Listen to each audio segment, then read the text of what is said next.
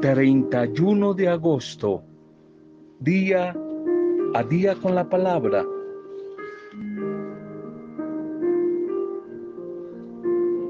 Liberémonos de la excusitis, la gente sin fe, la gente fracasada, la gente sin esperanza sufre de una enfermedad llamada excusitis aguda excusitis aguda, pensamiento apagado, pensamiento negativo. Solo las personas sin fe, las personas, las personas mediocres, siempre van a buscar razones para excusarse por lo que no hacen, por lo que no se atreven a hacer.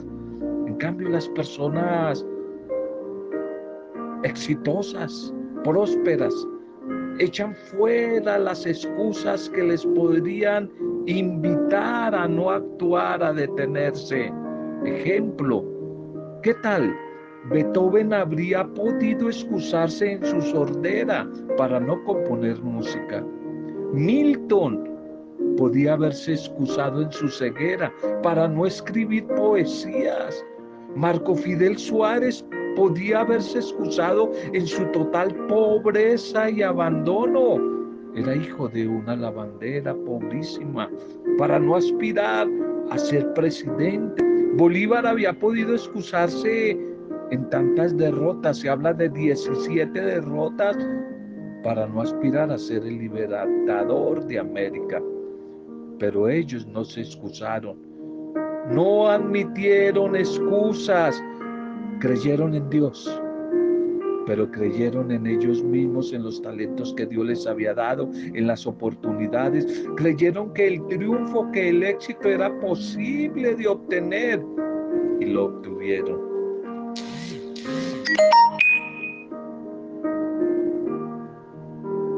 Un saludo y un bendecido momento a tu vida.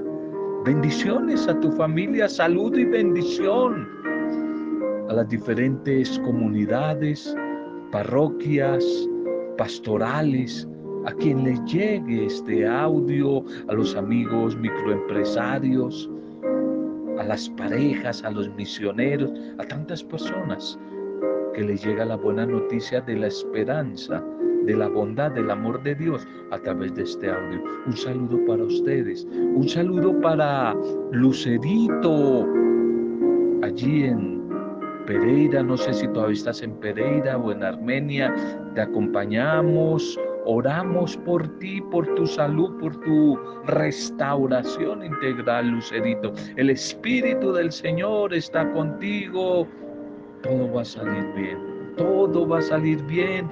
Oramos por todas las familias, recordamos que como Lucilita y su familia están atravesando etapa de duelo. Oramos por tanta necesidad que hay. Intercedemos unos por otros. Hoy agradecemos en Teresa Quiñones por todos los que están de cumpleaños o celebrando algún tipo de aniversario. Damos gracias al Señor por la vida de Teresa Quiñones, su familia, sus amigos, su pastoral. Oramos por ella, pedimos bendición y la bendecimos en ella a todos los que están celebrando en este día la vida, a todos los que celebran la vida, dando gracias al Señor por este bendito mes de agosto que hoy termina. Hoy termina este tiempo de bendición. Me imagino que también con dificultades, pero con muchos signos del amor de Dios en medio de la dificultad. De antemano nos preparamos para un nuevo tiempo, el mes que en la bondad, en la generosidad del Señor iniciaremos mañana. Bien, el tema para hoy. Primero, ser compasivos, siendo compasivos. Qué bueno que terminemos el mes pensando en la compasión, compasión, compasión, padecer con, padecer con, estar con el dolor y el sufrimiento del otro. Quizás una manera sencilla de entender lo que es la compasión, colocarme por un tiempo los zapatos del otro Tal vez lo contrario, la compasión es el egoísmo, Eso es lo contrario la compasión. Me gusta mucho un texto de la primera carta de Pedro, allí en el Nuevo Testamento, Pedro 3.8, que nos dice en, en resumen, en conclusión, sean todos de un mismo sentir, compasivos, compasivos, padecer con fraternos, misericordiosos y de espíritu humilde. ¿Qué entendemos por compasión? Sería la pregunta. Y podríamos también definirla como esa empatía que se pone en acción. Esto es como la decisión de conectarse con el otro, de estar con el sufrimiento, de colocarse el zapato apretado del otro, de ser solidario con el sufrimiento del otro, de tratar de ayudarle en la satisfacción de sus necesidades. Y esto no puede ser posible si no estamos abiertos al otro. Esto es por la acción del Espíritu de Dios en nosotros. Esto es por la experiencia del amor de Dios en nuestra vida. Esto sin espiritualidad, sin Dios, sin oración, la compasión no se puede vivir. No se puede vivir. Se necesita de tener esa comunión, esa espiritualidad generosa que solo viene por la llenura, por la generosidad del Espíritu Santo que el Señor derrama en nuestras vidas. Estar abierto a los otros, conocer un poco de su situación, acercarme y sobre todo, solo por amor venido del Espíritu, tratar, tratar de sentir un poco la situación que está viviendo el otro. Mucho menos va a ser posible si entendemos las relaciones interpersonales simplemente como un reality, como un combate, como una competencia que tengo con el otro. Esa competencia de quitarle al otro poder para yo sentirme bien y realizado y que nadie me quite mi puesto. La compasión se entiende en conexión siempre con el otro, viendo al otro como mi hermano, como un compañero de camino. Si nos quedamos simplemente en la lástima, sentir lástima por el hermano y en tratar de ayudarle a veces con una limosna, dándole algo de lo que nos sobra, sin comprometernos con él, no estamos haciendo nada, no estamos siendo creyentes, no estamos siendo cristianos, no estamos siendo compasivos, especialmente en la manera de Jesús. Solo es compasivo aquel y aquella que se atreve por humildad a entender que no somos superiores a nadie, que no somos más que los demás. Este es el sentido verdadero de la compasión que se da en el luchar luchar, hacer algo para que el otro tenga unas mejores condiciones, para que se realice como persona su dignidad humana. No tiene sentido acercarse, conectarse con el otro, con la otra, si no siento el dolor del otro, sin luchar porque este cambie y el hermano pueda estar mejor, tenga una mejor calidad de vida. Tal vez podríamos sintetizar que la compasión es la preocupación respecto a alguien sintiendo amor solidario por ese otro, dejando claro que no tiene que estar el otro en una situación triste y de dolor para que yo me acerque. Además es una acción desinteresada que no está esperando Nada a cambio se ayudo. Deberíamos preguntarnos, ¿he sentido, ha sentido, te hago la pregunta, he sentido que alguien ha sido compasivo conmigo para yo poderle contar a alguien esa experiencia de cómo Dios a través de esta persona ha tenido compasión conmigo y que podamos movidos por eso, ser compasivos con otros, movernos en compasión por otros. La compasión es todo lo contrario al egoísmo, a la indiferencia, al aislamiento. El compasivo siempre quiere ayudar a los demás acercándose, quiere enseñarles a los otros lo que ha aprendido. No esconde sus talentos, sus carismas, los pone al servicio del otro, en este caso el necesitado. Eso es compasión.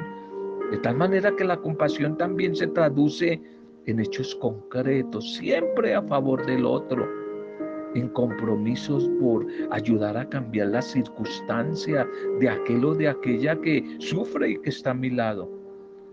Existe una verdadera compasión cuando das tu fuerza, compartes tus talentos, tus carismas, guías y ayudas con sabiduría a que el otro y la otra se empoderen para que así de esta manera puedan ver que quién eres realmente y no esperar nada a cambio. Existe una verdadera compasión cuando actúas y te das cuenta de que lo que haces es realmente para ti mismo, para ser capaces de enseñar a otros.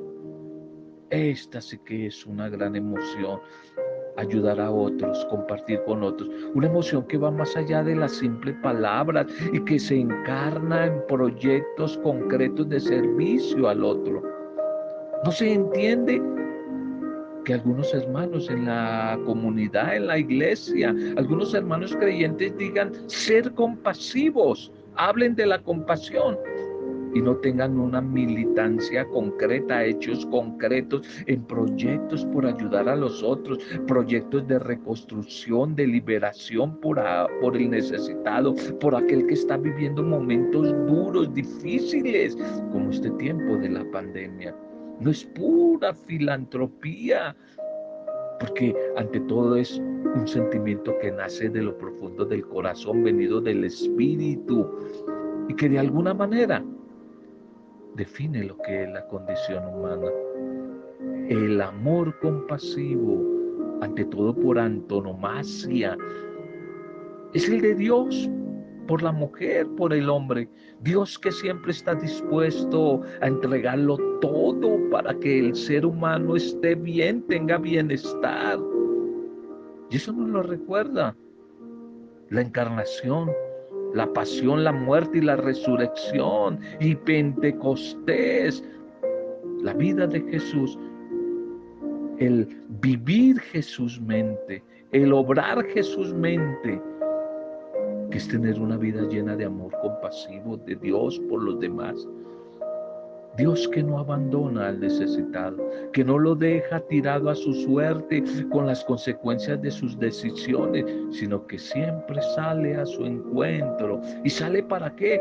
Para animarlo, para ayudarlo, para levantarlo, para motivarlo a que siga adelante y sea feliz.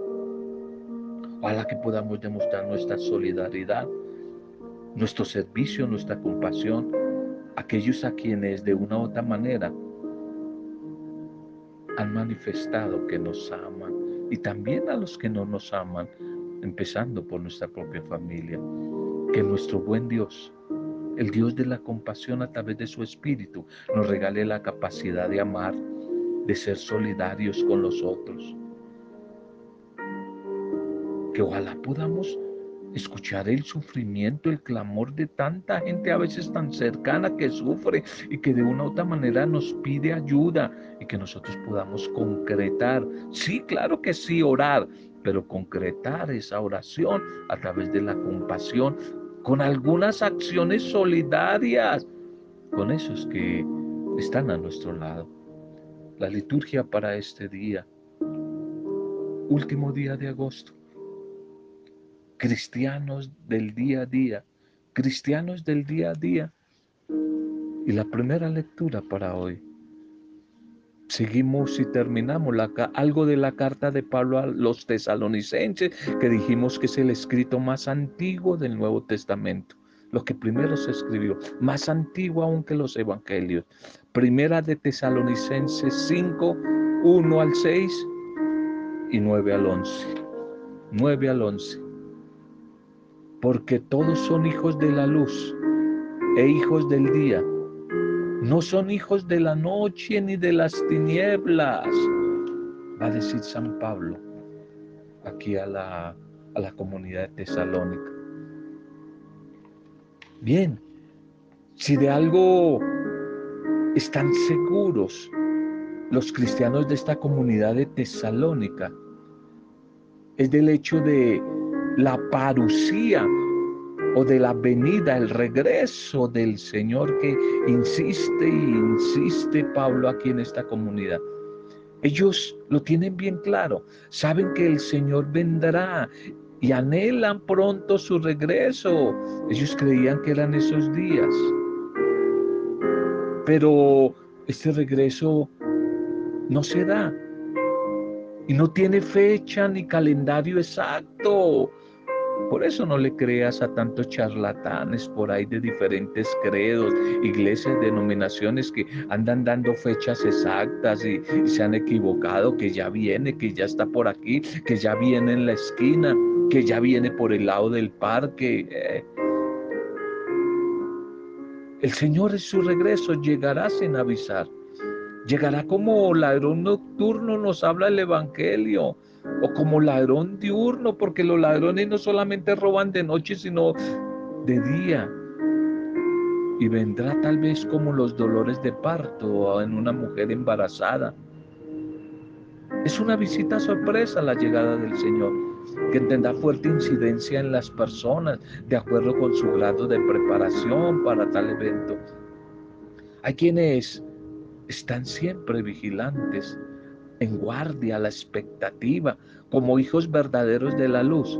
Pero también hay los que duermen sobre los laureles, los que duermen durante la noche y el día, los hijos de las tinieblas.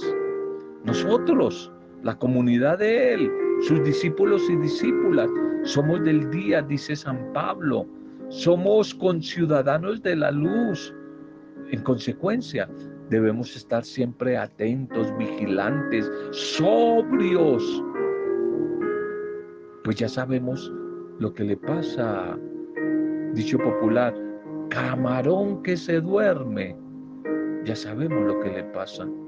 Ya esta actitud de una continua vigilancia nos motiva y anima la buena, la grata noticia de sabernos liberados, salvados por medio de nuestro Señor Jesucristo, el cual ya murió por nosotros y ha resucitado y está vivo para darnos una vida nueva. Por eso tengamos presente que esa liberación, que esa salvación es un regalo, es un don de Dios. Y como tal, tenemos que aceptarlo en absoluta libertad una libertad que se traduce en una activa colaboración, trabajo, compromiso, como respuesta a esa manifestación infinita del amor de Dios, el amor de Dios por nosotros. Tal vez cuando San Pablo escribe esta carta a la comunidad, todavía no habían aparecido los evangelios, ya lo dijimos, es el texto más antiguo. Pero San Pablo ya está anticipando la recomendación que Jesús hará varias veces referente al futuro. El día del Señor que llegará como un ladrón en la noche. Estas palabras de Pablo hoy a la comunidad de Tesalónica no quieren producir en nosotros miedo y angustia. No se trata de eso. Dios nos tiene destinados no al castigo, no al castigo, sino a la liberación, a obtener la salvación por medio de Jesús, por medio de Él. A todos por eso nos haría muy bien en este tiempo difícil. Eh, el tiempo que vivimos no es fácil. Nos hace muy bien pensar en un futuro pero esperanzador. No te dejes atemorizar con tantas profecías y, y, predicaciones de terror, de pánico de muchos por ahí falsos profetas. Más bien, llenémonos de un espíritu de esperanza para el futuro. Tal vez como a un viajero, nunca se le olvida el destino que está marcado, que está marcado eh, en, el billete o en el, en el mapa para dónde va, o como al estudiante le resulta superfluo pensar en el fin del curso y sus evaluaciones. Pablo hoy nos quiere invitar a vivir en una constante vigilancia, aprovechando bien el tiempo, administrando bien el tiempo, sabiendo que los días son difíciles, como hijos de la luz, sin dejarnos adormecer la conciencia por las cosas de, del camino y de los proyectos de esta sociedad capitalista de consumo materialista de hoy. Además, San Pablo da como un consejo fundamental para que la comunidad cristiana encare con esperanza su marcha siempre hacia adelante. Va a decir, anímese mutuamente y ayúdese unos a otros, comunidades en comunidad donde nos salvamos. Ayúdese en unos a otros a crecer, como ya lo están haciendo. Si cada uno está despierto y vive como hijo de la luz, sin trampas ni enredos, sin chismes, compartiendo solidariamente con los hermanos de la comunidad, viviendo como en el primer mensaje, la compasión del Señor. No hay por qué temer, no hay por qué temer que el día del Señor será de bendición. Sea el último de la historia como el nuestro particular, será de bendición, será de bendición. Y seguirá Pablo animando infundiendo a su comunidad respeto desde la diferencia, respeto al otro, respeto a la vida, pero también respeto por la muerte. Pero dentro de una sensatez, no dejándose llenar de miedo, sino abandonados en la confianza de Dios. Lo que nos da esperanza a todos es saber que Dios nos ha destinado obtener no la condenación, sino la salvación por medio de Jesús, para que, bien sea despiertos o dormidos, vivamos para siempre con Él, vivamos para siempre con Él. El Evangelio para hoy. Lucas, iniciamos en, entre semana el Evangelio de Lucas. Lucas 4, 31, 37. Lucas significa portador de luz. Lucas, la comunidad feminista, la comunidad social, la comunidad carismática del Espíritu Santo. Bueno, esta comunidad es, a mí es la comunidad que más me gusta. Uh, Lucas me fascina. Tiene tantas cosas tan interesantes esta comunidad. Pero bueno, Lucas 4, 31, 37. ¿Qué quieres de nosotros, Jesús Nazareno? ¿Es que acaso has venido a acabar con nosotros? Sé quién eres. Tú eres el santo. Tú eres el santo de, Dios. Jesús había sido, en, en, los versículos anteriores, había sido expulsado de la sinagoga de Nazaret por sus propios paisanos, ¿lo recuerdas? Por eso bajó allí a Cafarnaún, una ciudad muy importante de Galilea. Y allí encontró a un hombre poseído por el espíritu de un demonio inmundo, con el cual se enfrenta para liberar al hombre de la esclavitud del mal. Jesús ha venido, lo había dicho allí en, en, la sinagoga de Cafarnaún, ha venido al mundo para liberar al hombre de la esclavitud, para salvarlo, no para condenarlo. Y por eso Jesús enseña con autoridad, siempre desde la fuerza del Espíritu. Y ahora ordena silencio al espíritu del mal que oprime a este hombre y le ordena que salga del enfermo y lo deje libre. Y en esta misión, en esta tarea, una tarea de lucha continua contra el mal, nosotros también debemos empeñarnos y continuar la obra de Jesús. Primero reconociendo el mal que existe en nuestro propio interior. Y luego el mal que está acechando y asediando a nuestros hermanos, sin olvidar que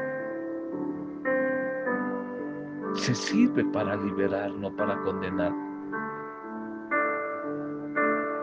En eso consiste precisamente la acción de Jesús. El que se dirige directamente no contra la persona, no ataca a la persona, sino al mal que hay en la persona. El enemigo nuestro no es la otra persona, sino el mal que hay en ella, en él, como el mal que hay dentro de mí, el mal que está dentro de nosotros. Y Jesús se dirige directamente a ese mal, sin identificarlo con el paciente. Al contrario, lo separa de él inmediatamente con su palabra. Cállate de él. Y el demonio salió sin hacer daño. Salió de allí sin hacer daño. Sé quién eres, eres el santo de Dios. Eres el santo de Dios. Le va a decir el mismo demonio a Jesús. Y este Señor resucitado quiere hoy seguir liberándonos a nosotros de nuestros males. ¿Cuáles serán los tuyos, los míos, los de tu familia, los de nuestra sociedad, nuestros demonios particulares? ¿Cuáles serán nuestras esclavitudes concretas? ¿Será acaso el odio, la envidia, los celos, las depresiones, el egoísmo, el materialismo, la violencia, la corrupción? ¿Será que sí en Colombia un demonio y la corrupción? Jesús está siempre dispuesto a curarnos y a liberarnos. Cuando se nos dice al participar de la Eucaristía, que Él es el que quita el pecado del mundo, Él es el Cordero de Dios, el que quita el pecado del mundo.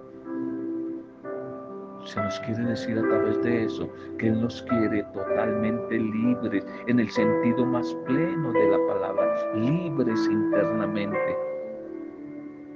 Jesús que quiere venir a curarnos con la buena noticia, la buena noticia del Evangelio, la buena noticia del Evangelio. Somos hijos de la luz y del día y no de la noche. Por eso todos los que hemos muerto y resucitado con Cristo a través del bautismo, ya estamos en camino hacia el Padre, hacia el cielo, que definitivamente nos espera. No podemos olvidar que somos hijos de la libertad, no de la esclavitud, hijos de la luz y jamás de la oscuridad. Por eso Jesús hoy también quiere, al igual que este oprimido enfermo, quiere liberarnos, darnos la fuerza curativa de su amor, de su Espíritu Santo, a su comunidad en general. Quiere hacernos sanos, quiere hacernos libres, anunciándonos la noticia de su amor, el amor sanador, el amor liberador. Jesús que quiere transformarnos, quiere hoy curarnos y a través de la iglesia siga siendo eficaz, ratificando la oferta de perdón, de amor, de curación y de liberación como la mejor noticia. Eso es evangelio. La mejor noticia. Dios que nos quiere sanar de nuestros males, de nuestras ataduras, de nuestras posesiones que nos esclavizan, dando a nuestra vida esperanza, libertad. Preguntémonos a través de qué signos descubro el poder renovador de la palabra de Dios que diariamente Él generosamente me comunica. Pidámosle hoy al Señor que a través de su espíritu podamos experimentar, a través del mensaje que hoy hemos compartido, primer mensaje, su compasión, su misericordia, y desde la primera lectura y evangelio, la vida, la resurrección de Jesús, su regreso, su venida a mi necesidad, a mi problemática, pero su sanidad y su liberación en mi vida. Señor, síguenos enseñando a descubrirte en mi vida, en la vida de mis hermanos, que no nos dejemos llevar por las simples apariencias. Ayúdanos, Señor.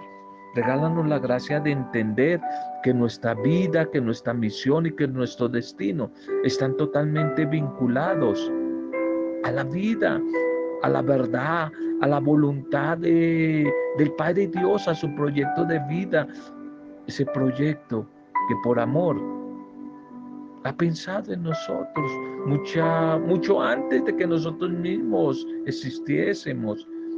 Para eso nos creaste, Señor. Y nos has dado una misión, la misión de ser felices, ser felices y hacer felices a los demás. Te nuestras vidas, nuestras familias. Te damos gracias por este bendito mes de agosto que hoy termina, aún por las dificultades, todo lo aprendido, lo caminado, lo recorrido, lo compartido. Perdónanos si pudimos hacer más por ser felices y hacer felices a los demás. Perdónanos.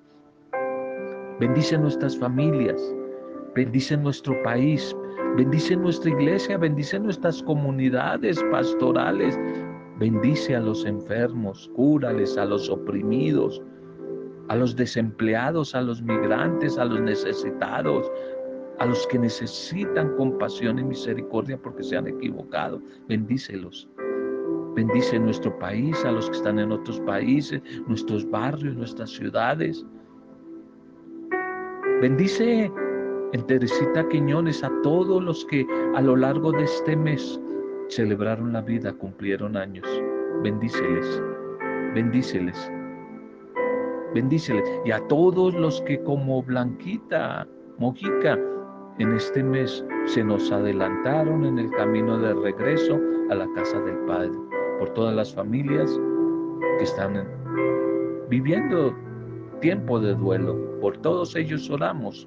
Por todos oramos.